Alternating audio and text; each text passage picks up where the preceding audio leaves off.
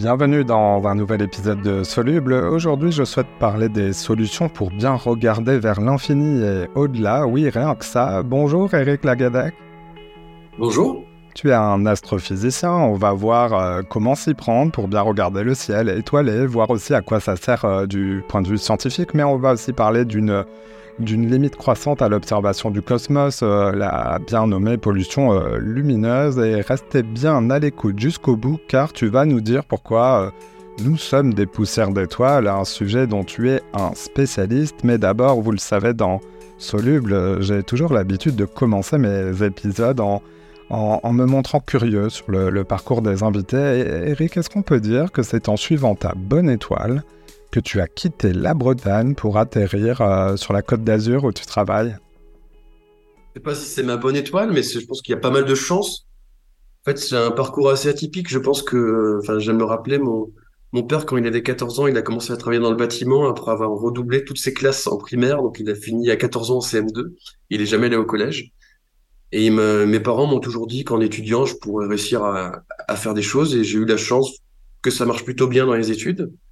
Donc j'ai fait euh, des études dans, le Finistère, donc comme euh, comme mon nom l'indique, euh, je, suis breton. La Gadec, ça sonne quand même assez breton. J'ai fait une maîtrise de physique à l'époque, c'est l'équivalent d'un master 1 à Brest, à l'université de Bretagne occidentale. Et pendant cette maîtrise, je suis vraiment tombé amoureux de l'astronomie, donc j'ai décidé de partir faire de l'astronomie. Donc j'ai fait l'équivalent d'un master 2 à Nice. Ensuite, j'ai fait une, thèse à Nice. Donc ça, me, ça, arrive, on arrive là maintenant à bac plus 8. C'était en 2005.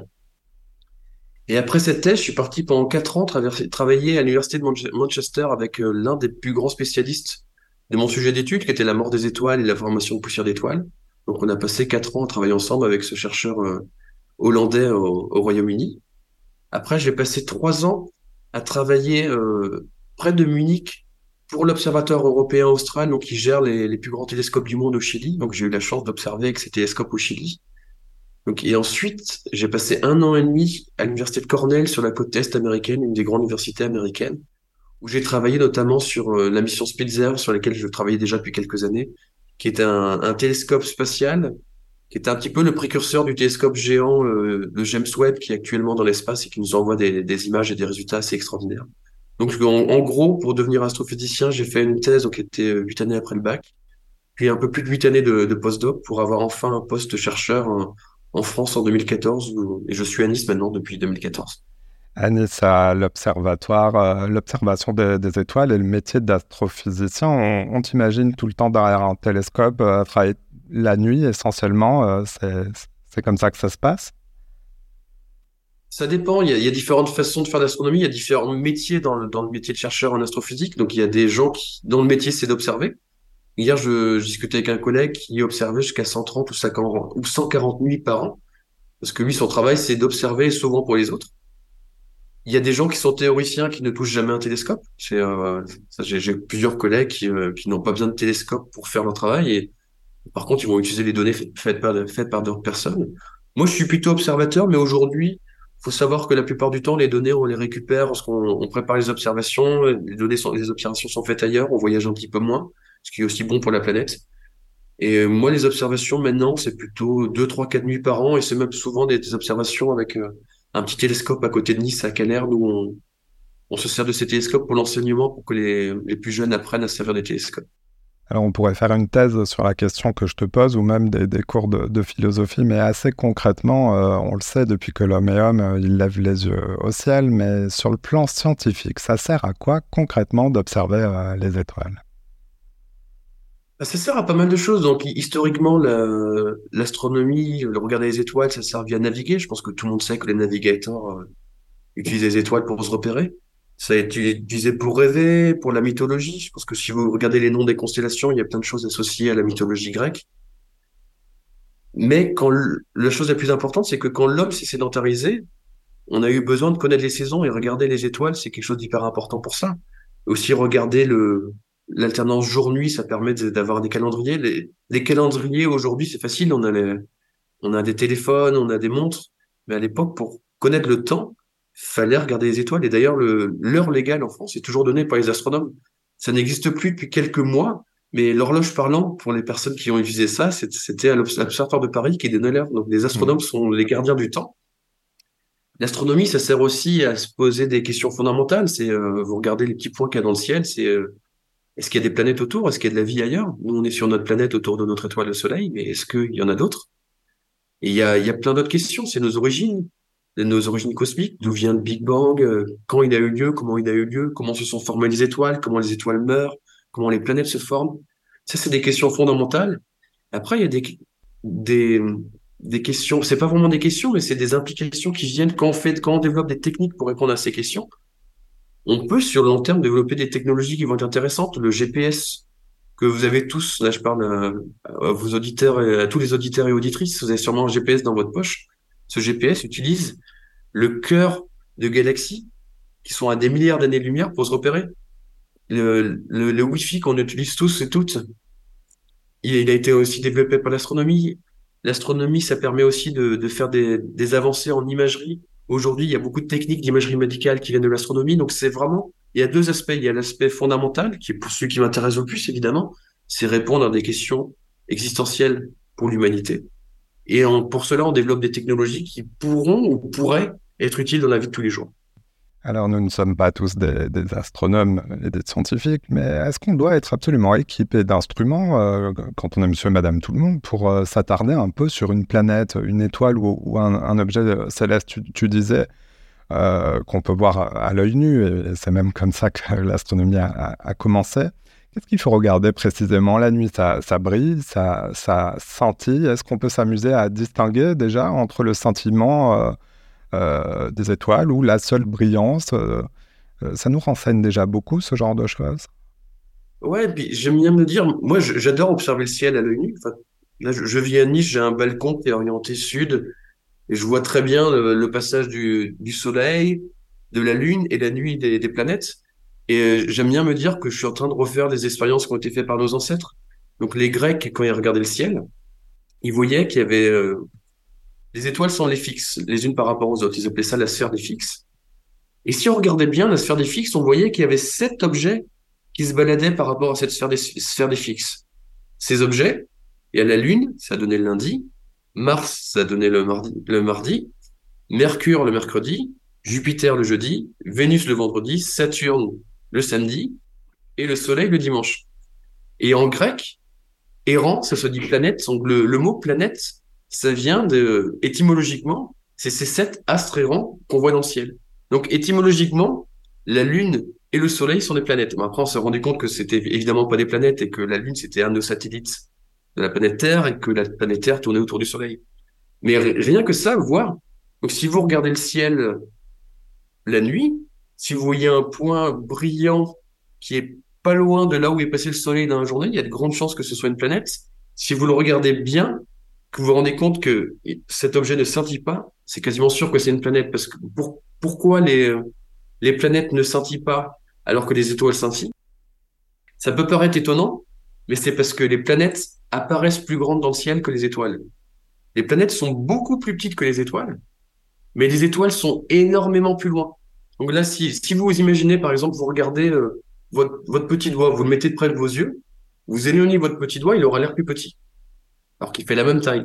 C'est exactement la même chose avec les étoiles et les planètes. Et comme les étoiles sont beaucoup plus loin, elles apparaissent plus petites et donc elles sont beaucoup plus sujettes, sujettes pardon, à ce qu'on appelle la turbulence. La turbulence, c'est euh, dû à l'atmosphère, c'est quelque chose qu'on peut voir un soir d'été quand il, quand il fait chaud, par exemple. Vous voyez bien que les images sont floues. C'est juste des mouvements d'air.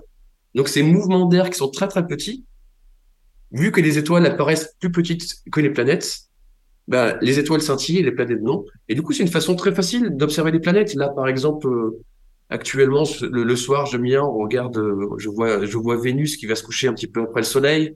Il y a Mars qui va arriver un petit peu après, puis Jupiter et Saturne. Donc, tout le long de l'année, on peut observer un petit peu le balai des planètes. C'est magnifique. Et puis, il y a la Lune qui va se mettre entre les planètes de temps en temps. Une autre chose extraordinaire, c'est quelque chose que très peu de gens savent. Mm-hmm. J'adore observer quand il y a un fin croissant de lune, un tout fin croissant de lune. Et là, j'invite tout le monde à le faire. Regardez quand il y a un fin croissant de lune. On voit un tout petit peu la partie non éclairée de la lune de l'autre côté. Et la lumière sur cette partie non éclairée, elle est légèrement bleutée. Et ce que vous voyez quand vous observez cette lumière bleutée, c'est un clair de terre sur la Lune. Hmm. Et je trouve ça génial de me dire qu'on, rien qu'avec nos yeux, on peut voir des choses extraordinaires. Il y a d'autres choses à faire avec les yeux, c'est regarder, euh, regarder le ciel. Vous êtes dans un endroit sombre, vous habituez à l'obscurité, et vous avez des chances de voir des étoiles filantes. Ou alors vous regardez la Grande Ourse. Je pense que c'est l'une des constellations que tout le monde connaît. Elle ressemble pas forcément à une ours, ou alors faut avoir beaucoup d'imagination. C'était ma question. Qu'est-ce qui est immanquable euh, pour que quand on y prête attention? C'est la grande ours. Euh, c'est ça qui est un, le, le point d'entrée pour, euh, pour ça. Ouais, en plus, la grande ours a la particularité d'être observable toute l'année. C'est ce qu'on appelle une, une, constellation circumpolaire, si vous voulez impressionner vos, amis en soirée. C'est-à-dire qu'elle est, toujours au-dessus de l'horizon euh, à nos latitudes. Et c'est quelque chose d'assez facile à repérer. Et ce qui est rigolo avec la grande ours, c'est que si vous prenez le bord de la casserole, donc euh, il y a le manche et le, côté opposé, le bord, vous montez, faites à peu près cinq fois la distance du bord, vous arrivez sur une étoile pas très brillante, mais qui est assez particulière. Et ça, j'adore le montrer aux gens. Je pense que c'est quelque chose que tout le monde devrait connaître. C'est ce qu'on appelle l'étoile polaire, qui se trouve juste, quasiment juste au-dessus de l'axe de rotation de la Terre. Et ce qui est sympa à faire, c'est regarder la grande ours par rapport à l'étoile polaire en début de nuit. Faites ce que vous avez à faire. Vous allez regarder un film, vous passez une soirée avec des amis, vous ressortez, vous regardez la grande ours, vous verrez qu'elle aura tourné par rapport à cette étoile polaire. Et en fait, ce que vous observez là, c'est la rotation de la Terre. Donc, c'est des choses assez faciles à faire. Mmh. Et que je trouve extraordinaire, c'est ce qu'on fait nos ancêtres grâce à des observations simples. On a pu comprendre notre place dans l'univers. Ben, nous, on peut le refaire. Et c'est toujours sympa. Alors, euh, ne pas hésiter à se renseigner, se doter d'une carte du ciel. Euh, il y a des applications mobiles qui utilisent la, la réalité augmentée pour euh, bah, justement s'y retrouver. Qu'est-ce qui est le mieux? Après, ça dépend de ce qu'on veut faire, parce que évidemment, si vous voulez observer le ciel profond, vous éviter d'avoir de la lumière dans les yeux. Donc, toujours utiliser des lumières rouges. Évidemment, le mieux, c'est de connaître le ciel. Mais pour connaître, il faut l'apprendre. Pour l'apprendre, moi, j'ai commencé avec... Pour l'anecdote, euh, quand j'étais en postdoc à Manchester, j'étais avec un, Français, on rentrait de soirée et on prend un taxi. Là, il y a un chauffeur qui fait, vous êtes astronome, euh, je vais vous montrer un truc. Et c'était la première fois que je voyais ces applications où en pointant vers le ciel, on découvre ça, c'était il y a, il y a presque 20 ans. Et euh, lui, c'est marrant que ce soit un chauffeur de taxi qui explique à des astronomes comment maintenant on pouvait observer le ciel. Et en fait, ce qui est intéressant, c'est pas tant la réalité augmentée, mais c'est le fait que ce, les téléphones utilisent notre GPS et un accéléromètre qui nous donne une information sur l'orientation de notre téléphone. Donc, avec le GPS, il sait où il se trouve sur, Terre. Avec l'accéléromètre, il sait dans quelle direction on regarde. Et ça permet de voir les constellations et aussi de les comprendre. Tout à l'heure, je vous ai parlé de la grande ours. La grande ours, tout le monde s'imagine juste une casserole, mais la constellation de la grande ours, ça inclut beaucoup plus d'étoiles qui peuvent faire ressembler à une ours. Et donc, euh, ça permet aussi de voir un petit peu les dessins des constellations, comment les nos ancêtres ont dessiné ces, ces astérismes, ces, ces jolis dessins dans le ciel. Et oui, pour moi, c'est une très bonne façon de commencer. Il y a des cartes du ciel, ces cartes du ciel aussi qui sont assez sympas. Mais le mieux, je pense que c'est toujours d'apprendre avec quelqu'un qui connaît. Donc je pense qu'un peu partout en France et dans la francophonie, il y a des clubs d'astronomie qui existent où les gens sont toujours contents d'accueillir d'autres personnes qui veulent apprendre. Et euh, c'est toujours mieux d'avoir quelqu'un qui vous montre le ciel. Et j'ai envie de dire qu'une constellation, qu'on a vue une fois, on n'oublie pas. Donc là, il y a, y a la Grande Ourse, l'hiver, j'adore regarder Orion. Il y a ces constellations vraiment marquantes qui ont des étoiles brillantes. Et et c'est toujours sympa parce qu'en plus, y a, ça, ça raconte un petit peu une histoire de l'humanité de regarder ces, euh, ces constellations parce que c'est, elles ont été nommées comme ça pour raconter des histoires, des mythologies. Je t'ai entendu parler euh, de l'hiver, mais on se dit, euh, peut-être avec des a priori, que l'été est une saison favorable à l'observation, mais est-ce que c'est scientifique ou c'est parce que c'est plus confortable, parce qu'on est dehors plus facilement?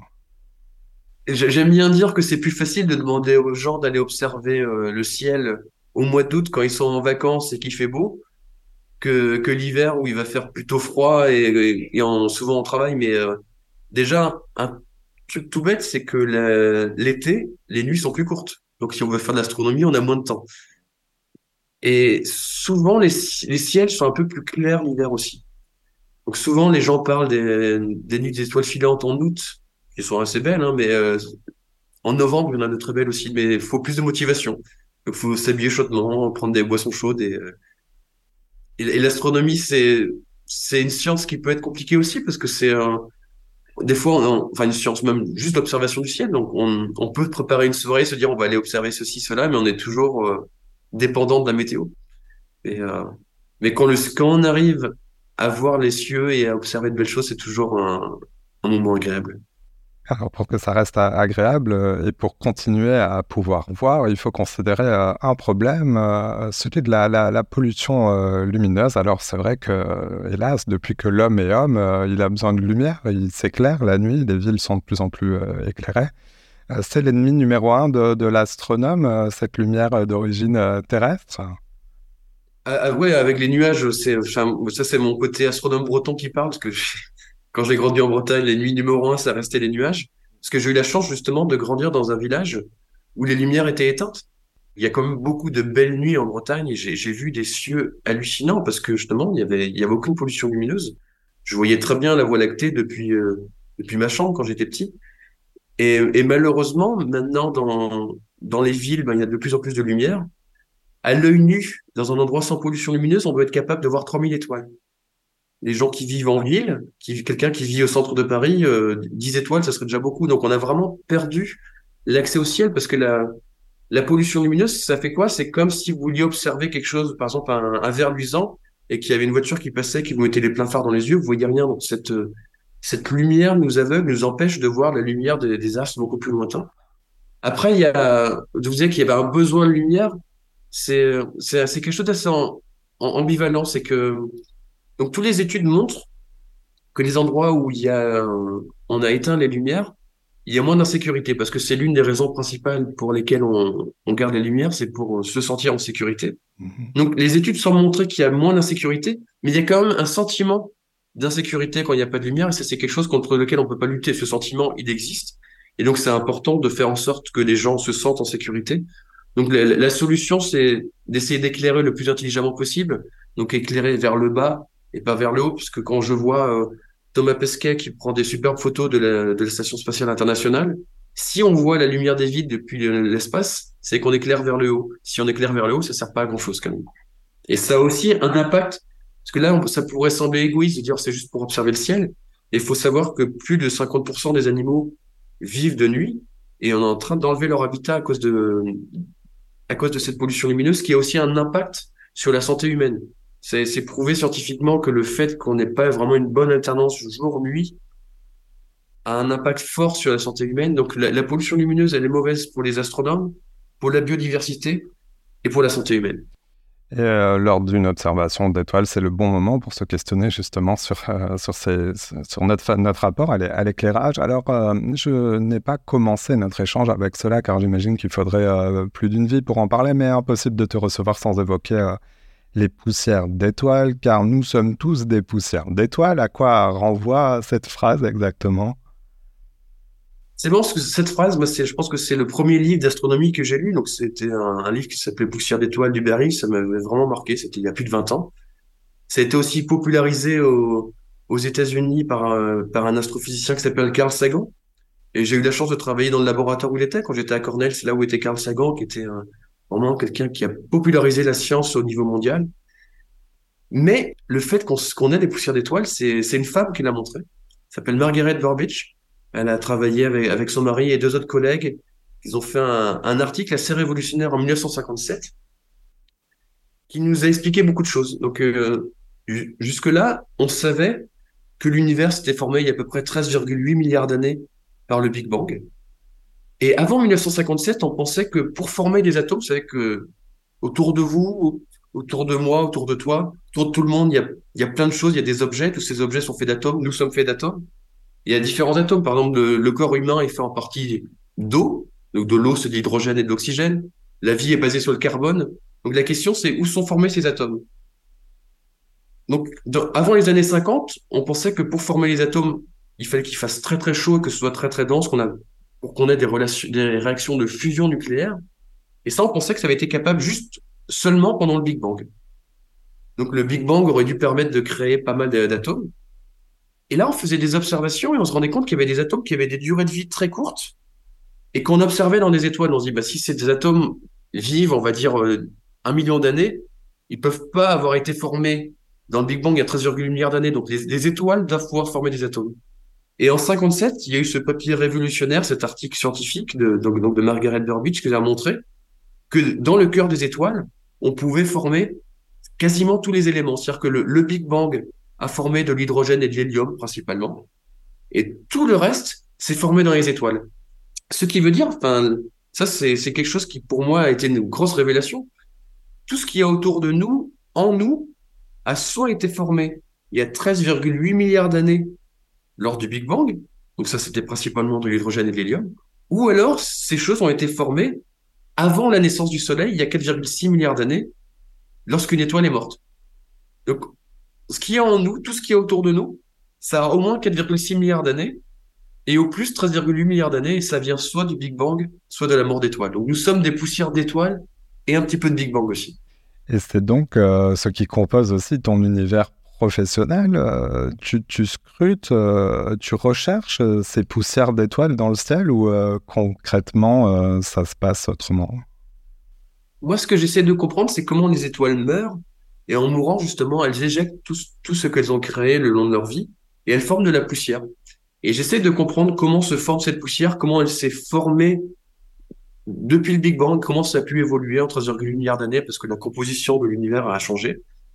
Et pour ça, j'utilise des observations. Donc, j'utilise des observations depuis l'espace, notamment avec le télescope James Webb, mais beaucoup depuis le sol avec un, instrument qui s'appelle CERN au Chili, qui permet d'obtenir les, meilleurs détails possibles avec un télescope de, quand on observe des objets. Et j'aime bien dire que c'est assez rigolo, c'est que un télescope, en gros, c'est un grand œil. Si on a un télescope, si on avait des yeux plus grands, on verrait plus de choses. Et un télescope, plus il est grand, plus il reçoit de lumière, donc plus il permet d'observer des objets qui émettent peu de lumière ou qui sont très éloignés. Et aussi, ça permet de voir plus de détails. Donc, on a tous fait l'expérience, on suit une voiture sur l'autoroute, on essaye de, lire quelque chose qui est écrit sur la plaque. La, solution pour le pour réussir à lire, il faudrait s'approcher, mais c'est dangereux. La meilleure solution, ce serait d'avoir de plus grands yeux. Donc les, télescopes, ce sont des grands yeux et mon nom en breton, Lagadec, ça veut dire grand œil. Je pense que quelque part, je devais être prédestiné. Ah, c'est génial. Les Bretons sont chanceux cet été car ils peuvent se réveiller tous les matins euh, en écoutant ta chronique euh, sur la radio régionale euh, France Bleu Brest-Isel. Ça s'appelle dans, dans, le ciel breton.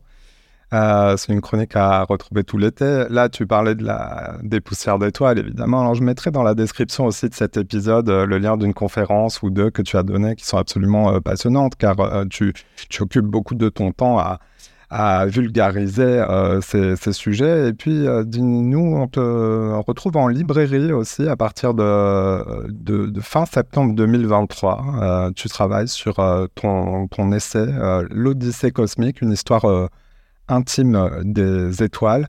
En quelques mots, euh, qu'est-ce qu'est-ce qu'il y a dans cet essai pour nous donner envie de le lire?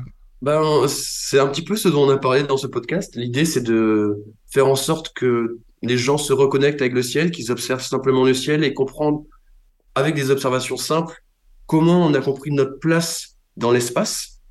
Et après, une fois qu'on a compris notre espace, notre place dans l'espace, c'est refaire notre place dans le temps, donc partir depuis le Big Bang a 13,8 milliards d'années et voir toute l'évolution qu'il y a eu, donc toute l'histoire de l'univers. Et comme je pense que le cerveau humain n'est pas très bon pour apprendre, on n'est pas vraiment fait pour apprendre. J'ai un collègue qui me dit toujours que il n'y a pas d'école pour les mammifères, on apprend un petit, on apprend vraiment en jouant. Mhm. Donc l'idée c'est d'apprendre l'histoire de l'univers avec plein de petites histoires plutôt sympas qui permettent d'apprendre sans s'en rendre compte et j'espère que ça plaira vraiment parce que pour moi c'est euh, c'est quelque chose d'important de de rêver, de s'évader. Donc j'espère qu'en en ayant lu, lu, le livre, des gens auront appris des choses sur l'univers, auront passé un bon moment et auront envie de passer des bons moments partagés avec des gens, regarder le ciel. Et j'aime bien dire que le ciel c'est le plus vieil héritage commun d'humanité, donc c'est important aussi de de bien le connaître et le partager. Le ciel il est toujours plus joli quand il est partagé une histoire intime des étoiles, l'Odyssée cosmique. Donc, c'est aux éditions du Seuil, apparaître le 22 septembre 2023. C'est aussi en, précommande. Et je le disais, euh, on peut aussi te suivre euh, sur les réseaux sociaux où tu t'exprimes quasi quotidiennement, tu décryptes euh, le cosmos, l'astrophysique. On, te trouve un peu partout sur les réseaux sociaux? C'est principalement Twitter et un petit peu Instagram. Après, j'ai quelques petites choses sur Facebook et très très peu sur LinkedIn, mais c'est Vraiment, là où j'explique le plus de choses, ça reste quand même Twitter. Eric, merci d'être passé dans Soluble. Bah, merci à toi, c'était très sympa de pouvoir échanger sur le ciel, et puis à, très bientôt.